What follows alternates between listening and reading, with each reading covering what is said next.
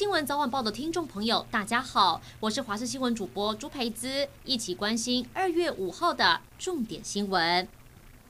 今天台湾新增三个境外移入以及一名本土确诊个案。这个本土案九二四是和案八三九护理师以及案八七零护理师祖母的同住家人。这一家五口目前已经有三个人确诊，另外两个人目前采检还是阴性。大家不免担心本土加零破工，社区会不会有危险？陈时中表示，案九二四因为都在居家隔离，完全没有出门，对社区没有影响。疫情发展都还在防火墙内。疫情期间，确诊人跟照顾的医疗人员都承受很大的压力，但互相扶持安慰，就有勇气跟信心。台中一个妈妈跟年仅五岁的儿子从美国回来居家检疫时确诊，妈妈担心孩子状况，治疗期间情绪崩溃大哭。当时有护理师陪着她，给她安慰，每次送餐时都会鼓励她跟孩子。就在治疗三十六天后，母子两人二彩英，终于出院。妈妈回想受到照顾的日子，亲笔写信要谢谢。医疗人员的付出。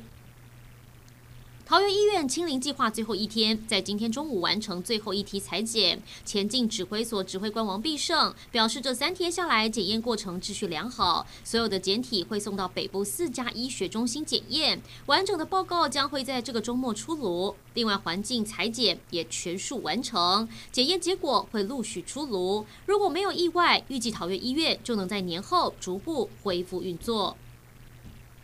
即将面临罢免难关的高雄市议员黄杰，二零一八年以素人之姿打败原选区的无党籍老将。这个政坛新秀一段直询高雄市前市长韩国瑜自由经济示范区，却被跳针式的以发大财来回应，他气到翻白眼，也因此让黄杰引发关注，还被封为白眼女神。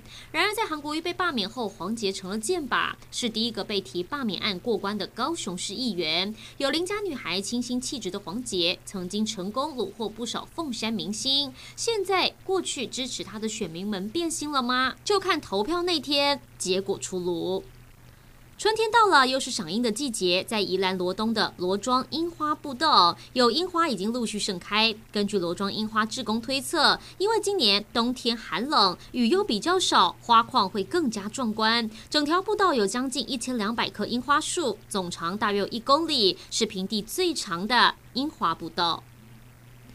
国际消息：自新冠疫情蔓延以来，各国为了防止病毒扩散，都关起国门，收紧入境措施，让全球旅游业大受打击。就连全球的迪士尼乐园都面临裁员跟关闭园区的窘境。世界各国都趁着疫情关闭主题乐园园区，积极建造具有特色跟创纪录的游乐设施，期望能在疫情结束后吸引更多游客观光。